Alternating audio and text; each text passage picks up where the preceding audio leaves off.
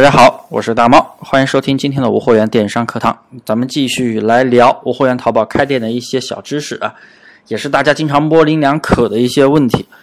呃，今天讲的就是店铺想改类目怎么操作。很多朋友在做店的时候啊，前期做了百货、杂货铺，或者说前期我做了家居，觉得家居不好卖，又想卖玩具，然后类目该怎么不改？或者说类目改来改去对店铺到底有没有什么影响？好，今天的问题啊，就给大家来解答。今天的课就是来解答这些问题。首先，我们类目主营的类目是没有办法自行修改的啊。可能新手朋友觉得是不是某个地方有设置，但是又找不到，没有这个设置。它，你如果说不想卖，你想改成其他的商品，我想改成家居的类目，我不想卖玩具了。那你就把你的现有的类目下架，然后把你要上的类目上架就行了。因为主营类目它是根据这个类目的在售商品占比，根据你店铺最近三十天成交额占比之和来计算的最大类目，就是你的主营占比。所以你这个商品你不想卖了，你下架就行了。然后你新上架的商品啊，隔几过几天你的主营就会变化了。所以这也是为什么有些朋友在认证新八载的时候，以前上的类目没有在那个二十四个支持的范围内的时候，上又上了一些鞋包，为什么签约不了八载？就这个原因，你要等你的主营类目变过来。那么第二个问题就是，经常的去变动主营类目好不好呢？那当然是不好的。所以啊，我们在开店的时候，一开始一定要去有一个定位，这也涉及到我精细化课程的。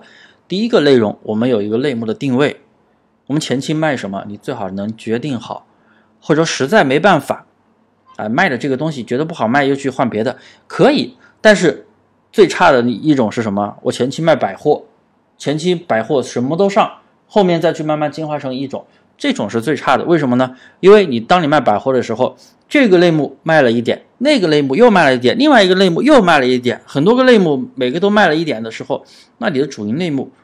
占比永远就最低了，因为每个主营都有占比，每个销售都有占比了，这样后期是不好变换的，好吧？所以大家要注意这个问题。前期一定要有个定位，而且换来换去肯定是对店铺影没有影，肯定是对店铺有影响的。只是说我们后期怎么去处理，把店铺的影响降到最低而已，但是一定会有影响。所以大家前期一定要好好的去定位，一定要好好的去定位。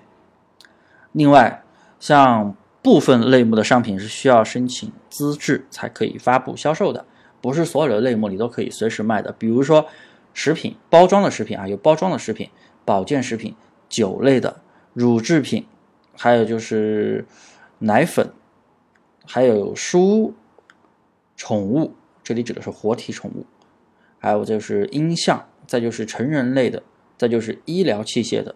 都是需要有相关的资质，而且有了相关的资质之后，店铺的话是只能经营那个类目。像食品类目的话，你就只能经营食品。成人它是也属于特种特许经营许可，你也是成人类目。像有一些朋友想经营什么情趣玩具那些东西的话，你要是签约了，你就只能以后只能经营这个，你卖不了别的东西，除非你后期退出签约。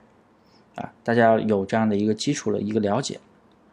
好了，今天的课呀就到这里，感谢大家的收听。有什么疑问可以添加我的微信大猫五三八三，小写拼音大猫五三八三。感谢收听。